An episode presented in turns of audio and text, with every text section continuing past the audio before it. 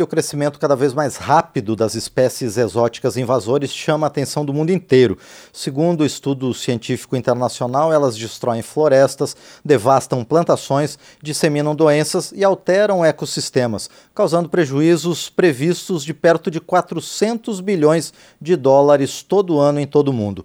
O tema é destaque na Comissão de Agricultura da Câmara hoje, que vai realizar uma audiência pública sobre os impactos dos animais exóticos em aqui no Brasil, javalis e javaporcos no setor agrícola brasileiro. O deputado Marcos Polon, do PL de Mato Grosso do Sul, que pediu a realização desse debate, já está conosco aqui nos estúdios da Câmara para falar sobre o tema. Deputado, bom dia, obrigado por estar aqui no painel eletrônico. Bom dia, Marcelo, que eu agradeço muito a oportunidade de poder esclarecer esse tema que, como você bem pontuou, é de extrema importância não só econômica, mas também ambiental. Pois é, deputado, essa questão da proliferação dos javalis, principalmente, está fora de controle, deputado? Está fora de controle. O único manejo razoável que nós conhecemos é o abate. É, e entendemos que esse abate, quanto mais especializado, menos sofrimento imprime ao animal. Perfeito. Então, se você utiliza um calibre adequado, você consegue realizar é, o maior número de abates com o menor sofrimento possível para o animal, para que não, não gere maus tratos, e é, possa conter ou remediar essa praga que está invadindo todo o país, e não é exclusividade do Brasil, isso aí se alastra mundo afora, e todos os países normalmente são racionais na condução deste problema. No entanto, nós estamos enfrentando, desde o começo desse ano, uma ideologização desse, do combate a essa praga, e infelizmente algumas pessoas querem tratar uma praga como se fosse um animal doméstico, um pet, o que é completamente absurdo. As pessoas não têm a menor compreensão de como isso funciona no campo. E não estou falando exclusivamente dos prejuízos que são causados na lavoura. Uma, em uma noite eles são capazes de destruir é, algumas dezenas, se não centenas de hectares em um único plantio. São inúmeros os relatos e levantamentos disso, não só no Brasil, mas mundo afora. Mas há outros prejuízos, como na produção pecuária, ah, é, também na produção é, nas granjas de suínos, porque o, o java porco e o javali, eles são vetores de febre aftosa e outras doenças. E uma vez é, e, não, e, é impossível você vacinar esse, esses uhum. animais. E uma vez você permitindo a sua circulação livre sem controle algum, você fragiliza toda a economia, toda a pecuária do Brasil. Mas não é só isso. Eles destroem nascentes, eles matam todos os animais de nidação terrestre, causando um prejuízo tremendo para a flora. Eles matam e predam é, filhotes de todos os mamíferos tem vídeos de java porco atacando até onça, para ver a, gravidade, a ferocidade desse animal. Eles destroem a flora local. Se você for, for num lugar onde está infestado de javali e java porco, as nascentes são destruídas. Então é um, é, um, é um, prejuízo ambiental muito grande, somado a um prejuízo econômico muito grande, somado a um risco sanitário muito grande, que só tem uma medida eficaz de combate, que é o manejo Sim. que, que uhum. deve ser realizado. E a gente tem, tem que afastar a questão ideológica disso, que foi é, instaurada pelo decreto publicado em 1 de janeiro, que é, trata a questão de uma forma não racional, mas emotiva. E é isso que a gente quer afastar do debate, para mostrar que quando o manejo é feito de forma regular, você consegue uma contenção dessa praga de maneira satisfatória. De modo que o manejador ele tem que ser visto não como um criminoso, como está sendo tratado hoje pelo, pelo regime em exercício. Ele tem que ser visto efetivamente como alguém que presta um serviço público e deve, inclusive, receber incentivo para isso. Ou seja, deputado Marcos Polon, a gente pode falar que o Brasil corre risco no mercado internacional também, porque é, a gente é um grande exportador de proteína animal e isso pode acabar suspenso. Com certeza, a gente pode perder toda a extensão, toda a construção que levaram décadas para se estabelecer uma pecuária forte no Brasil, está sob risco, uma vez que essa espécie invasora é vetor de doenças graves. Então é necessário a gente poder refletir sobre meios racionais de combate a essa praga. Infelizmente, alguns técnicos que nunca saíram do conforto do ar-condicionado acreditam que gaiolas ou armadilhas são suficientes para conter esse animal, o que é um grande absurdo, seja porque existem animais que ultrapassam 200 quilos, que não são contidos por meras armadilhas, e mais que isso, a contenção por armadilha ela passa a ser muito mais cruel do que o abate, uma vez que o animal vai ficar lá enjaulado para morrer de fome, às vezes ficar uma semana, duas, sem a supervisão do manejador. É claro que é necessário aprimoramentos, a gente vislumbra a possibilidade de, em conjunto com o poder público, construir-se um aplicativo que esteja dado à disposição dos manejadores para que, em tempo real, eles possam abastecer os dados dos abates realizados Brasil afora com as áreas de controle para poder mapear e monitorar a questão das espécies, mas isso precisa, antes de tudo, ser tratado sem paixão ideológica. Como você mesmo pontuou, Márcio, no começo da, da nossa intervenção, é um problema sério, é um problema grave que tem uma solução que vinha sendo aplicada de maneira eficaz. As populações nas regiões onde o manejo é mais intenso estavam sendo reduzidas, estavam havendo um controle. É lógico que a erradicação é muito mais complexa, mas estava sim havendo um controle. No entanto, é, desde janeiro, os números de, de, controladores e a atuação desses controladores reduziu muito por falta de segurança jurídica. Sim. Infelizmente, hoje, o manejador de javali, o caçador, o CAC, ele tem medo de desempenhar suas atividades com regularidade, porque mesmo no governo Bolsonaro existia alguma persecução criminal por parte do, das forças de segurança e hoje isso tem se intensificado justamente por conta desse nível de perseguição ideológica, um tema que não pode ser ideologizado. Sim. Agora, deputado Marcos Polão, não há um entendimento dos órgãos ambientais e de entidades ligadas ao tema que as espécies invasoras, na verdade, elas são danosas ao meio ambiente? É, o, se, o, se a abordagem fosse racional, seria feito nesse sentido. No entanto, é, é aquilo que eu lhe falei, há o, o, grande problema de tentar ideologizar uma pauta que é muito prática. E aquela história, acaba-se tendo um processo de negacionismo científico, onde esses ambientalistas, muitas das vezes contaminados por um viés ideológico, refutam fatos que são é, é, inegáveis, como você mesmo pontuou. Isso são fatos inegáveis, inequívocos, você não pode tratar a fauna invasora como um animal de estimação, como um pet. E nós tínhamos no Brasil, já tivemos no Brasil, um código de caça que estabelecia o equilíbrio populacional de várias espécies. Isso precisa ser resgatado e trazido com responsabilidade para o nosso país, para que a gente dê segurança jurídica para essas pessoas que prestam um serviço público de altíssima relevância, que é o manejo de javali. E, deputado, os javalis e javaporcos são as únicas culturas, as únicas espécies invasoras que têm causado prejuízos aqui ao ecossistema brasileiro ou há outros Não, exemplos? há outros. Nós temos, por exemplo, é, a questão do, dos búfalos. Em várias regiões do Brasil, búfalos se acelvajaram e saíram do controle. Se você for em regiões como, por exemplo, é, Rondônia ou também no, no Amapá, principalmente na Ilha do Marajó, você vai ver alterações no bioma causadas pela infestação dos búfalos, que também é um animal que pode e em alguns lugares até deve ser abatido, especialmente na região de Rondônia. Já existe o, o, a documentação de alguns incidentes de búfalos que invadiram propriedades, causando destruição e até acidentes graves envolvendo pessoas. E muito mais que isso, é, lá na região na fazenda Paudólio, em Rondônia, você observa que o, o deslocamento da, dos grandes grupos de búfalos que ali se encontram causaram erosões, ou naquela picada que eles fazem, que, que é, te, chegam a ter a profundidade superior a dois metros. Eu estive lá e eu em pé não enxergo fora da vala que eles criam pelo seu deslocamento.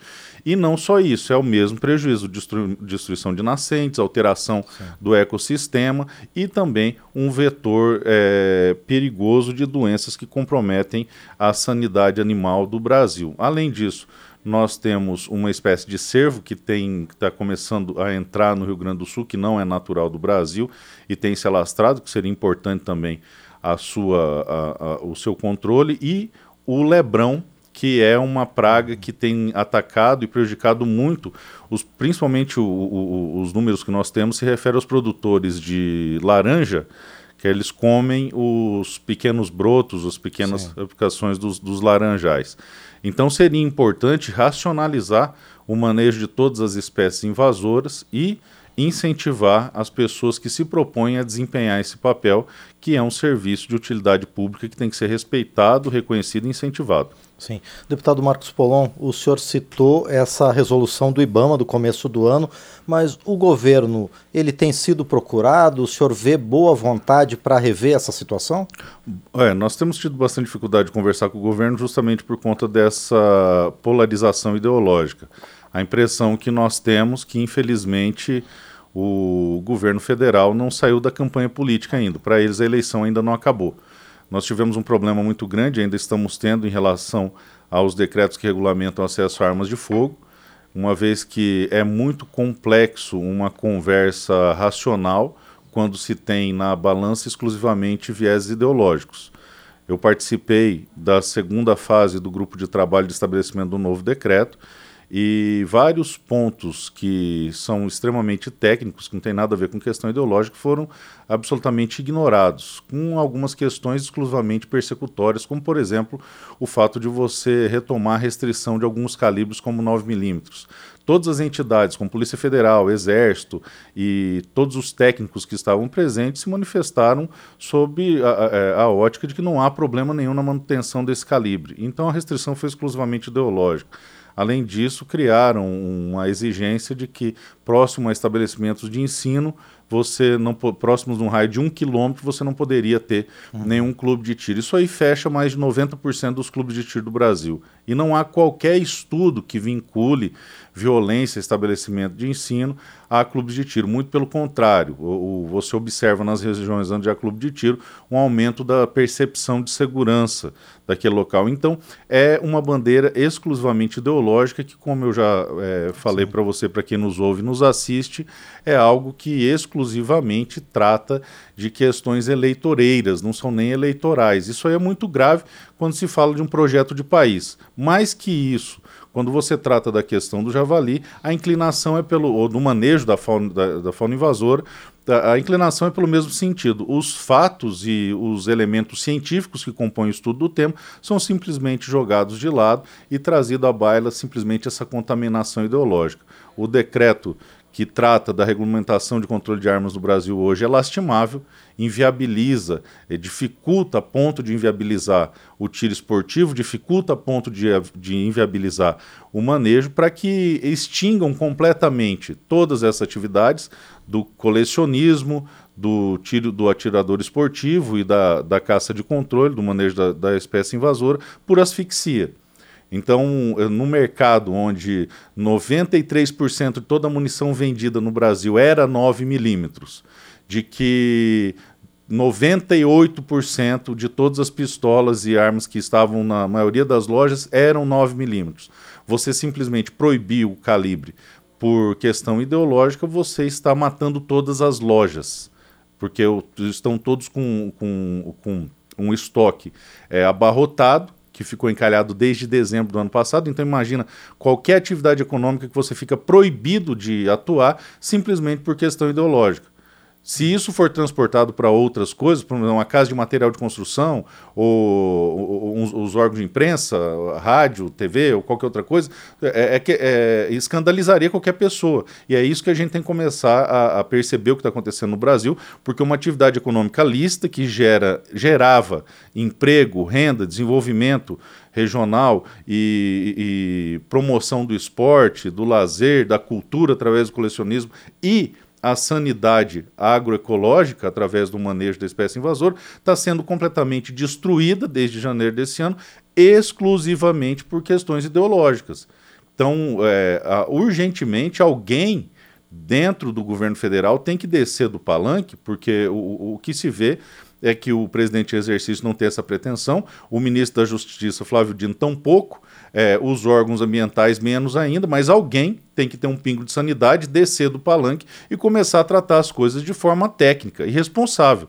E o tiro esportivo passa por isso, o manejo da fauna invasora passa por Sim. isso também, porque as consequências estão sendo cada vez mais graves. Existe um projeto de destrangulamento e destruição de todo o segmento, exclusivamente por uma pauta ideológica. Fecha, restringindo a comercialização, você quebra praticamente todas as lojas. Isso repete um evento que aconteceu em 2003, onde mais de 90% das lojas de arma no Brasil foram à bancarrota, quebraram, por conta da forma em que foi imposto ao Brasil o Estatuto de Desarmamento, numa votação extremamente questionável. E agora, na questão dos clubes de tiro, como eles é, não encontraram um outro meio de destruição total dos estabelecimentos dos clubes de tiro, eles vincularam a questão de um raio de um quilômetro dos estabelecimentos de ensino, que é um, um, tremendo absurdo, porque dentro de qualquer centro urbano não existe nada fora do raio de um quilômetro do estabelecimento de ensino. Então nós teríamos que, é, é, por exemplo, instituições bancárias, que são muito mais focos de, da criminalidade do que é, clubes de tiro. Porque ninguém rouba uma loja de arma, ninguém rouba um clube de tiro, porque vai ter reação armada. Então, por, o, o, o, o que, que vai se fazer agora? Não vai poder ter banco também perto do clube de tiro, não vai poder ter açougue, não vai poder ter mercado per, perto de, de, de, de, de estabelecimento de ensino. É um grande absurdo. E mais absurdo ainda que a Constituição é muito específica e muito clara em dizer que a competência legislativa para tratar do plano diretor, do que, que vai ser onde no município, é exclusivamente do município. Então isso não poderia ser feito, Márcio, nem por lei federal. Nós não poderíamos tratar desse tema nem por lei complementar se quiséssemos. Só se, fosse, se fizéssemos isso através de emenda constitucional, porque o texto da Constituição é claro em dizer que o fracionamento do, do, do, do, do solo do município, que é a construção da, da, do município, é feita através do plano diretor, que é competência exclusiva da Câmara Municipal. E de maneira completamente absurdada, é, sem respeitar qualquer limite jurídico ou técnico, se impõe esses, esses limites ao tiro esportivo, ao colecionismo e ao manejo da espécie invasora, o que causa uma preocupação muito grande, porque há esse deslocamento da, da construção técnica. Como eu disse para você, eu participei do grupo de trabalho, eu tenho minhas convicções ideológicas, eu tenho minha construção ideológica, e o, o, no grupo de trabalho eu tive que deixar isso aí de lado para poder contribuir de maneira técnica. Fizemos uma intervenção exclusivamente técnica, sem viés ideológico, e, e, no entanto, tivemos uma resposta extremamente é, avassaladora e desconexa com a realidade. Sim. É claro, temos um grupo de mais de 200 parlamentares é, que tem interesse no tema, que estão participando ativamente, alguns que têm acesso ao governo, que, que fazem parte até da base, outros que são de centro, que conseguem estabelecer esse diálogo, um diálogo que infelizmente não me é aberto, porque, como eu disse a você, é, o, o, o, o, pessoal do, do, do regime em exercício é, não desceu do palanque eleitoreiro ainda, mas ainda esses colegas parlamentares que têm esse acesso, que são da base ou então são do centro, não conseguem ter acesso a essas informações ou a progressão dessas questões justamente por conta dessa contaminação ideológica. A nossa preocupação com essa audiência pública, mas principalmente, é buscar uma construção de um caminho onde nós possamos construir uma resposta legislativa que dê uma segurança jurídica é, relativamente razoável às pessoas que pretendam realizar esse serviço de interesse público, que é o manejo da fauna invasora. Pois é, deputado Marcos Polon, se essa determinação do IBAMA voltar atrás, vai ser preciso uma habilitação especial, uma autorização especial para fazer sim, o manejo? O, o, o que as pessoas não, não se recordam e não compreendem, principalmente porque não estudam o tema e se pautam simplesmente é, em chamadas, não é nem matérias de, de, da, da mídia em geral, mas simplesmente naquela na chamada que vem no, no título, né? Que Sim. muitas vezes não é nem sequer o que está no título. Então, ou, ou, infelizmente, hoje a, a, a, maioria das pessoas tem se formado só pelo título e não lê nem, nem, nem o que está no texto. Aí você vai tratar de um tema como legislação de controle de armas, que é extremamente complexo e, e, e minucioso, de maneira que você não, não estuda minimamente o tema, você gera toda uma série de preconceitos sobre isso aí. Então, o que, que acontece? Quando você trata é, desse ponto, você tem que lembrar que o Brasil, mesmo durante o governo Bolsonaro, era é, era e é né, um dos países com maior rigor no controle de armas do mundo. Nós estamos entre os países, com exceção dos que proíbem absolutamente, nós estamos ali no top 10 dos países mais rigorosos no, no controle de armas no mundo, mesmo durante o governo Bolsonaro. E hoje, do jeito que, que está, se você tornar razoável pelo menos a existência desse segmento, você vai precisar sim é, de, de, respeitar os mesmos critérios que são estabelecidos há mais de uma década, que é você ter todo o rol estabelecido pelo artigo 4 da Lei de Controle de Armas do Brasil, apelidada de Estatuto do Desarmamento, de maneira inadequada, que é residência fixa, ocupação lista, é, aptidão psicológica, aptidão técnica, e por aí vai. E dentro dessa construção você precisa se é, ter autorização prévia do Exército Brasileiro e aliado a ela você precisa também ter o seu cadastro no IBAMA para poder manter esses relatórios. Agora, a gente precisa parar de fingir que está havendo controle, fingir que as coisas estão funcionando e buscar medidas é, realmente eficazes. Por exemplo, a função do manejo é a contenção ou até o extermínio dessa espécie invasora. Então era fundamental que houvesse uma política pública para que os manejadores pudessem, de forma razoável, manter esse banco de dados sempre é, atualizado. E aí nós sugerimos é, é, até a ideia do deputado Ismael Alexandrino, que é aqui do, do estado do Goiás, que é do PSD, que é de um partido é, do, do, centro e da base, hora do centro, hora da base do governo, então ele acaba tendo um, um, um acesso de diálogo muito mais uh, adequado que o meu, mas ele é, um, além de deputado, ele é manejador de, de espécie invasor, de fauna invasora, manejador de javali, conhece é, bastante do tema e tem trabalhado é, de forma satisfatória em relação a isso. Agora, nós precisamos deixar a ideologia de lado e trazer as questões de forma técnica. Existe, sim, um controle de, é, é muito grande desde sempre e esse controle continua. O que a gente busca é exclusivamente a razoabilidade para manutenção da atividade, que é importante não só para o agronegócio, daí porque a comissão é, que está sendo discutido hoje, isso é a CAPADR, mas Sim. também para a segurança alimentar, para preservação ambiental, entre vários outros desdobramentos. Com toda certeza. Muito bem, nós conversamos com o deputado Marcos Polon, do PL de Mato Grosso do Sul, ele que está à frente de uma audiência pública hoje na Comissão de Agricultura aqui da Câmara dos Deputados sobre o manejo de espécies invasoras que estão prejudicando a agropecuária nacional. Deputado Marcos Polon, mais uma vez, muito obrigado por sua participação aqui no painel eletrônico. Eu desejo também ao senhor e aos demais participantes desse evento de logo mais muito sucesso nas discussões. Eu que agradeço, sempre muito feliz em poder contribuir. Estamos sempre às ordens. Obrigado. Muito bem, agradeço mais uma vez então ao deputado Marcos Polon, do PL do Rio Grande do Sul.